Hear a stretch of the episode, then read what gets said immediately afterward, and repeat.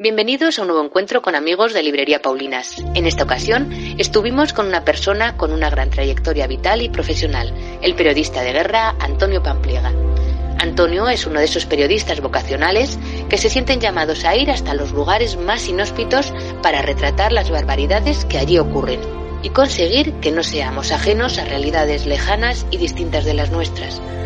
En su propia experiencia vital sufrió el secuestro de Al Qaeda cuando era reportero en la guerra de Siria, donde vivió una dura experiencia que retrató en su libro En la oscuridad. Pero en la penumbra de aquel cuarto donde le tenían encerrados sus captores, también surgió la llama de otro libro, la novela que siempre quiso escribir y que empezó a plasmar en un pequeño cuaderno que allí le dejaron. Flores para Ariamna es la historia de una niña afgana, basada en las muchas mujeres que conoció el autor durante sus años de reportero en Afganistán. Es una historia que consigue meternos de lleno en un contexto ajeno al nuestro, el de un país invadido por el odio y el totalitarismo de los talibanes, para hacernos partícipes del camino de crecimiento de una niña en lucha por su libertad y su futuro. Y sin más preámbulos, os dejamos con Antonio Pampliega y con nuestro compañero Jorge. Si podéis, suscribiros que nos es de gran ayuda. Y los que ya estáis suscritos, pues muchas gracias por seguirnos y hacer que nuestro pequeño canal vaya creciendo día a día. Pues me ha gustado mucho, ¿eh? ¿Sí? Sí. De verdad, me alegro. Pues me es me primera... una- una- un- vamos, que Es me- dura, que- que- sí, es muy dura. es muy dura, o sea, es desgarradora. Hay momentos en que dices, uff, no puedo más. Sí, mi mujer se lo está leyendo y alguna vez, que lo vemos por la noche, lo, lo cierra y dice, me voy a ver una serie de Netflix. Y dice, "No, sí, sí, está bien. Sí, sí, descansar por hoy, ¿no? Sí, que ya está bien. Ya está bien. Vamos a hacer otra cosa que me lo pueda comer tranquilamente y no tenga que pensar. me. Vamos a ver algo que no tenga que pensar. Pero, bueno, ya, ya lo hablamos ahora, ¿no? Pero cómo te, cómo, cómo te metes, cómo se mete uno en la, en esa situación que yo a veces estaba pues por la noche en mi casa y decía, ¿qué, qué pasará con Ariana? ¿Qué será de Ariana? ¿Conseguirá salir de todas estas desgracias o no? Pero eso es gracias, o sea, la he escrito yo obviamente, pero eso es gracias a la editora, a Marta Bueno, que es la jefa de Planeta Juvenil, Ujú, que me, porque había escrito 100, 100 páginas ya, ¿eh? en tercera persona. ujú. Si las lees, me gusta mucho, lo pasas a primera. Ah, en tercera persona y la pasaste esa primera. Claro, me dice, no, no, en primera. Después de 100 páginas, digo, ¿en serio? Dice, así es. Y efectivamente funciona mucho más. Funciona tú- más, puede Tú sientes los golpes. Ujú. Los golpes, todo lo que sufre Ariana, incluso cuando la que habla es la voz de Parvana, Es cierto. también sientes que Ujú. eres Parvana. Sí.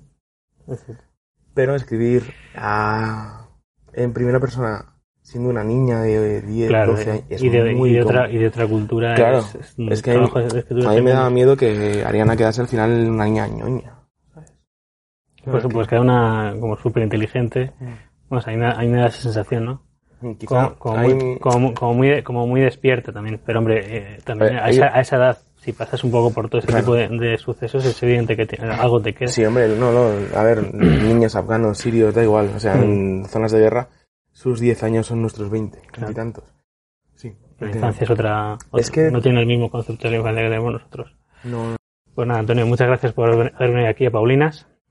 Muchísimas gracias, Jorge, a vosotros por invitarme, venir a hablar de Ariana y de lo divino y de lo humano, si hace falta. Así es. Y nada, te conocimos a través de, de Paqui de Granada, Sí. de Paulinas de Granada, que tienes con ellos. Tengo con ellos una presentación coincidiendo con la Feria del Libro de Granada, que creo que va a ser para mayo, ya lo pondremos por redes.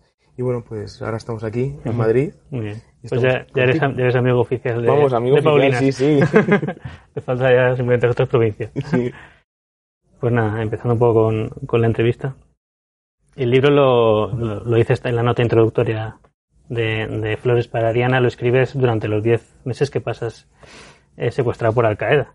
Correcto. Ah, yo estuve secuestrado por Al Qaeda en 2015, eh, 10 meses como bien dices, y cuando a mí me separan de mis compañeros en octubre, es decir, al tercer mes, eh, los miembros de Al Qaeda me dejan en mi celda un cuaderno y un bolígrafo. Yo imagino que ese fue el único acto ah, de piedad que tuve en esos 10 meses. Y me puse a escribir. Me puse a escribir a un diario. Porque yo pensaba que si no salía ahí con vida, Ujú. el día que encontrase mi cadáver, bueno, pues que alguien supiera quién era. Y después dije, ah, pues ahora que tengo tiempo, puedo escribir esa novela que siempre he estado pensando sobre la mujer afgana, que había estado muchas veces en Afganistán. Entonces, bueno, pues me senté, así nació Flores para Ariana, así nació Ariana y el universo que envolvió y que envuelve la novela. Lo que pasa es que esa novela nunca la llegué a concluir, porque cosas de la, de la mente, ¿no? Pensaba que si le ponía punto y final, también ponía punto y final mi secuestro, y no estaba por la labor. Entonces, no la llegué a concluir, y lo que hice es, con todos aquellos papelitos de ese cuaderno, los fui doblando y guardando en el pantalón. Y entonces, el día que me liberan, a el 7 de mayo del 2016, consigo sacar todos los papeles que tengo en mi casa, y bueno, pues así pude empezar a, germinar lo que hoy tenemos aquí delante. ¿Qué, es lo que queda impreso de haberlo escrito en esas circunstancias? ¿Qué es lo que y también quién era Ariana para ti en esos momentos en los que empiezas pues eso a contar la historia de una niña? Ariana y Flores para Ariana para mí supuso poder escapar de esa celda. Pues las cuatro o cinco horas que yo me sentaba en el suelo y escribía a mano, imaginándome que era una niña corriendo en Kabul, que es otro tipo de jaula, pero por lo menos no, no era la que yo tenía delante. Era una forma de evadirme de una realidad que, que me iba machacando día a día. Y Ariana era y es la voz de millones de afganas, de niñas, madres, abuelas que han sufrido el régimen talibán, que por desgracia hoy siguen sufriendo, sufriendo el régimen talibán, y ella las aúna todas en una sola, para que en Occidente sepamos la suerte que tenemos de haber nacido donde hemos nacido. Y sobre todo que no olvidemos cómo lo están pasando ellas. Porque parece ser que ahora con la guerra de Ucrania, antes el volcán de La Palma, Afganistán ya no existe. Y no es así, o no debería ser así.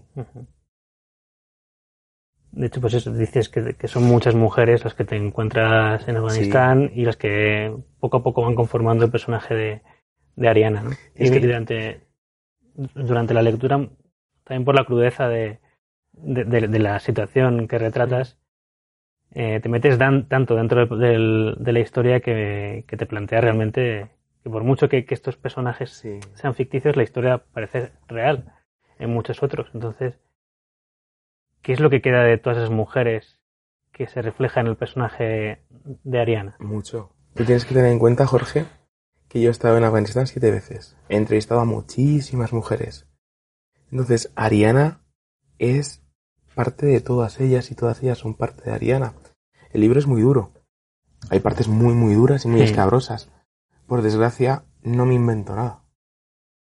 Cuando se habla, por ejemplo, de las violaciones que sufre Ariana, esas violaciones me las han contado mujeres afganas, que las obligaron a casarse con señores que tenían 20, 30 años más que ellas, que le robaron todos los sueños, desde ir a la escuela o tener una profesión y un futuro, y que en ese momento se convierten en esposas de un señor que no han elegido, un señor al que no quieren y que sistemáticamente todas las noches la viola.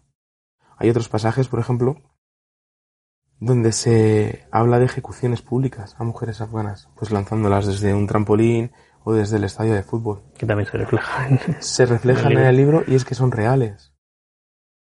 O, por ejemplo, Ariana es una niña que se llama Nargués, que yo entrevisté en 2018 en Afganistán. Y Nargués eh, tiene un padre que se divorcia de su madre. Entonces ese padre quería volver a casarse y lo que no tenía es dinero. Porque en mm. Afganistán para casarte con una mujer tienes que pagar. Pues dinero, ah, ganado, tierras, lo que sea. Entonces él se da cuenta de que no tiene dinero, pero tiene un bien tangible, que es su hija. Escoge a su hija con ocho años, miento con siete y la cambia por la mujer de otra familia, para él poderse casar. Y esa niña con siete se casa con un niño de quince. Y durante tres años, esa niña es maltratada física y psicológicamente todos los días por su suegra y por su cuñada. Cuando yo entrevisté a Nargués en 2018 tenía 110 marcas de alicates en el cuerpo. la suegra y la cuñada la pegaban.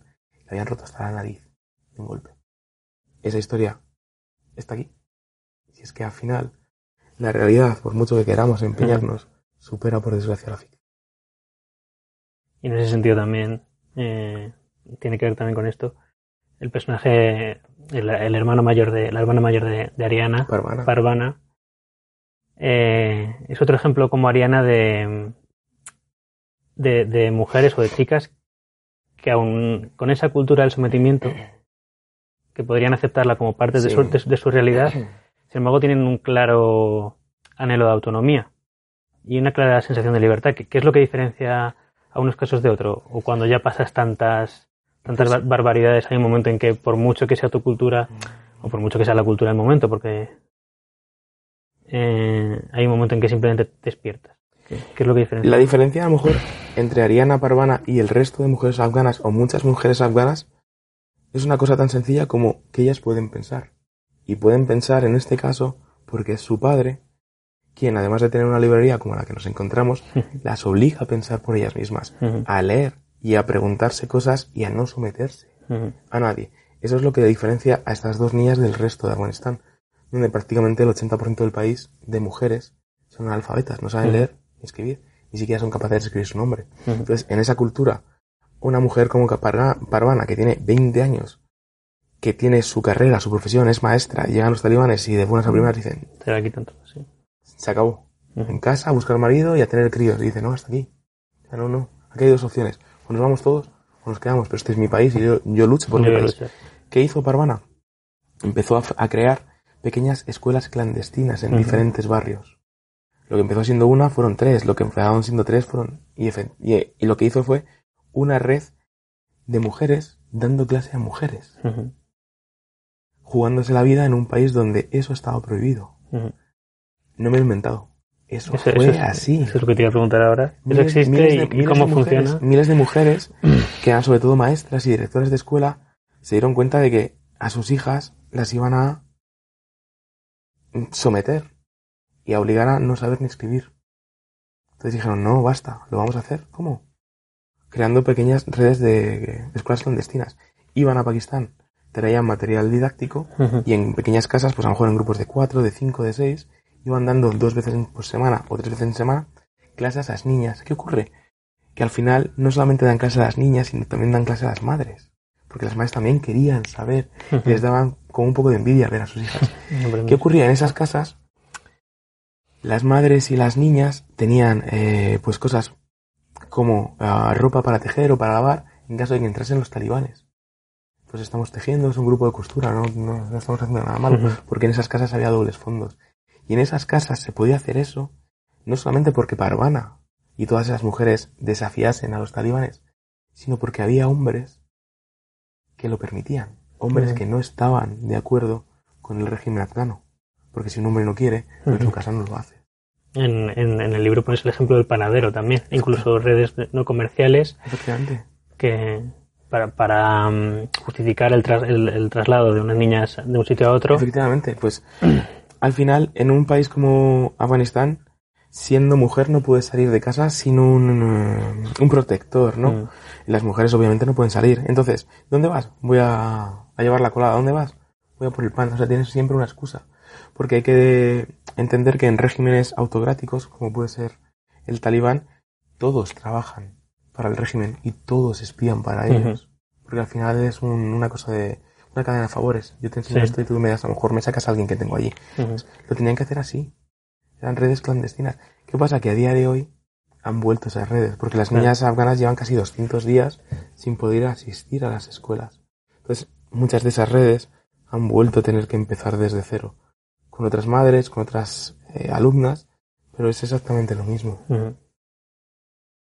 Y en ese clima de, de prohibición total, de falta de absoluta libertad, en el que están inmersos, bueno, en, general, sí. En general toda la población, pero más aún las mujeres, a las que se trata a veces como, como perros, ¿no? que no, que no, ya no, ni siquiera pueden ver una fotografía, ni siquiera pueden, pueden acceder a, la televisión. No, nada. No, no pueden tener ningún tipo de representación, ¿no? Humana. No, no hay fotografías porque lo impide el Corán. Ah, los talibanes entraron dentro del Museo Arqueológico de, de Kabul, donde había piezas de los asirios. Sí. Había piezas de Alejandro Magno, las destrozaron todas. Reventaron los budas de Mamillán, que llevan 6.000 años ahí. Estaba todo prohibido. Una de las primeras cosas que hicieron cuando entraron en Kabul el 27 de, septiembre del 96 fue ir a la escuela de cine, sacar todos los rollos de películas y quemarlos, porque estaba prohibido. O sea, ese es el grado de absurdez de estos señores. Entonces decías que les tratan como a los perros, ¿no? Los, perros, les tratan, mejor. Es que, es que se ve reflejado. Que los perros estaban Es que mejor. piensas que un perro a lo mejor puede estar más... Sí, hay un, hay un pasaje que es eh, cuando el tío de Ariana entra en la casa, el tío de Ariana Mustafa es eh, a talibán, Sí. ¿no? Y ve que tienen eh, sus sobrinas en el patio un canario. Sí. Entonces el tipo mete la mano, saca el canario y tú cuando piensas, le va a partir el cuello porque es lo que esperas de este desgraciado, ¿no? Y abre la mano, Lo libera. dice, lo libera. Es tremendo, sí. Dice, es que es inhumano tener eh, animales enjaulados. Y todos la sobrina se queda diciendo, en fin. Bueno, pues cuando los talibanes entraron en Kabul, cerraron el mercado de las aves, que tenía 500 años de historia. Porque era inhumano tener De- de animales aves- encerrados. eh, animales encerrados, dices, ¿en serio? Pues Sí. incluso los perros los trataban mejor. Y en ese, esa- ese ejercicio de poder, en el que se utiliza un poco la religión como subterfugio, ¿es simplemente el aferrarse a un dogma o es que utilizan eso, la religión para, para dejar soltar o para soltar sus, sus peores impulsos o para dejarse... En este caso, yo creo que es la religión llevada al máximo extremo. O sea, tú no te puedes, tú puedes ser ah, religioso, pero tú no puedes coger un libro que está escrito hace 1500 años y trasladarlo a la actualidad. Mm. O sea, porque para empezar, no, eso no, no puede ser. Después, es posible que no sepas ni leer ni escribir. Entonces, interpretas algo que alguien ha interpretado por ti. Y tú, como no sabes pensar, porque es lo que bueno que tiene la educación, que piensas, no te planteas absolutamente nada. ser... ya. No. Entonces, ¿Afganistán es un país religioso? Sí. ¿Es un país radical? No. No. ¿El maltrato a la mujer tiene algo que ver con el Islam? No. Es una cosa cultural que viene de hace muchísimos, muchísimos años. Porque Afganistán es una sociedad de guerreros. Por allí pasó Alejandro Magno y después de él vinieron Gengis Khan, los británicos, los rusos, los americanos. Llevan matándose toda la vida.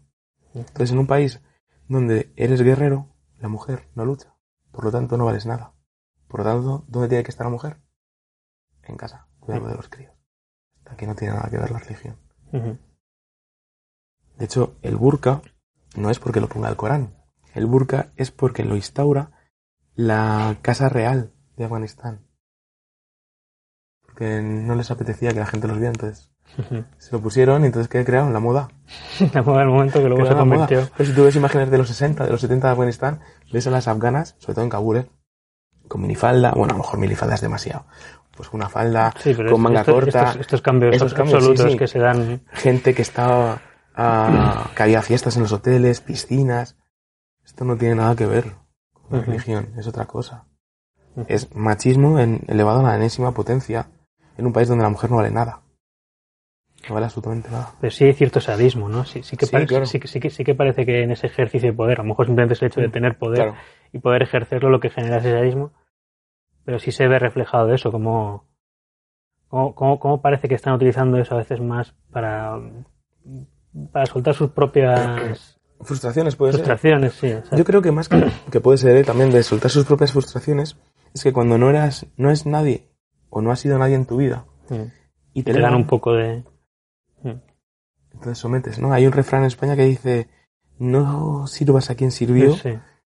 Etcétera. No me acuerdo cómo sigue, ¿no? Es efe- efectivamente. Los talibanes, en esos cinco años de poder, 96-2001, iban por Kabul con palos solamente. Ni siquiera tenían que llevar armas. Y eran, eran menos que los ah, habitantes de Kabul. Había tanto miedo que nadie se enfrentaba a ellos. Entonces, al final, ellos crean el estado de terror. ¿Por qué? Pues a lo mejor puede ser así porque sea, estaban frustrados o porque el poder, Jorge, seduce. Mm. La gente que tiene poder no lo quiere soltar y será por algo, ¿no? Eso es verdad. Pasa en en menor, en menor, vamos, en menor escala en todos los sitios. No, no creo que vayas a encontrar ni un dictador ni un rey que por voluntad propia diga, oye, os voy a dar la democracia así porque sí. Ujú, Eso pasa, tiene que haber algo. Y no solamente es llevarte dinero a manos llenas, sino ese miedo que te tiene hacia ti, eso seduce. Sí. Y este clima de terror, Sí. este- los climas de odio, como, como era, por ejemplo, yo que sé, la Alemania nazi, o- Sí. pueden durar eternamente en un ambiente tan, tan opresivo. Yo creo que el- uno de los mejores ejemplos los tenemos en Corea del Norte, ¿no? Abuelo, padre, nieto. ¿Cuántos lleva esa gente? 60 años. Ujú. A Siria lleva desde hace 40 años con Hafez al-Assad, después con Bashar, y posiblemente cuando Bashar no esté, los hijos. Claro, o sea, esto es generación tras generación. A dinastías que son absolutistas. Ya no quedan menos, pero sigue, sigue, sigue habiendo. O sea, esto pasa de padres a hijos. A no ser que te metan un golpe de Estado. Y entonces cambia el poder. Pero cogerá el poder para otro. Ahora, por ejemplo, me estaba leyendo un libro de David Jiménez que habla de, de Birmania. En Birmania, desde el 46, que echan a los británicos, desde entonces hasta el día de hoy, ha ido el poder de generación en generación a través de los generales y de los militares. Y se iban dando golpes de Estado entre ellos. Pero el poder nunca ha pasado al pueblo. Ujú. Y dices, ¿cómo es posible? Bueno, pues es su forma de vida. Hombre, Es quien tiene las armas, no quien tiene la fuerza. Efectivamente, eso de puede más la pluma que la espada es mentira. Es mentira. ¿Cómo acabó Miguel Hernández? Muerto, ¿no? Machado. Lorca. Es mentira. Las armas dominan el mundo. Pues lo has comentado un poquillo antes, pero ya para finalizar, ¿qué es lo que se puede aprender? ¿Qué es lo que podemos aprender desde esta mirada a la historia de, de estas niñas como Ariana? Yo creo que la mirada es un golpe en la mesa para hacernos pensar la suerte que hemos tenido de haber nacido donde hemos nacido. Que al final es una cuestión de suerte. Nacer aquí en España o haber nacido en Afganistán. Nosotros no elegimos, ni ellos eligieron. Que tenemos que ser conscientes que hay realidades como la afgana, donde millones de mujeres están sufriendo una de las peores regímenes, sobre todo contra, contra la mujer, que ya nos hemos olvidado, porque la actualidad informativa va pasando. Volcán de la Palma, Ucrania, mañana será otra cosa y nos iremos olvidando. Y a estas niñas, nos, no nos acordamos de ellas. Y llevan casi 200 días sin ir al colegio. Han prohibido que la imagen de la mujer salga en la televisión. Entonces es, es pincharnos en nuestra burbuja y dejar de pensar que vivimos en un mundo de fantasía con unicornios de colores y esto, esto es mentira. Nosotros somos unos afortunados, porque el mundo es ese donde vive Ariana, donde vive la gente que hoy está en Ucrania, en el Congo, en Somalia o en otros agujeros negros, que por desgracia va a seguir vivir. habiendo. Entonces es eso, es piensa la suerte que tienes de haber nacido donde has nacido. Y si algún día te Y encuentras... no, y no sentirnos tan inmunes tampoco, ¿no? Eso es. Pero sobre todo también si ves el día de mañana a un afgano, que los hay porque han venido muchos, no le mires por encima del hombro. Porque es una persona como tú. Ujú. Y lo que ha pasado. Eso es. Exactamente. Y la mochila que lleva. Ujú. Que eso no solamente lo saben ellos. Es tremendo. Pues nada, conversación muy, muy interesante, muy formativa. Muchísimas gracias, Antonio. No, muchísimas gracias, ya te digo, a ti por invitarme, por hablar de Flores para Ariana y bueno, pues ha sido un verdadero placer, de verdad. Pues merece mucho la pena. Es una historia dura, pero muy conmovedora. Y nada, si os ha gustado, darle al like y suscribiros, que nos es de mucha ayuda. Hasta luego, gracias.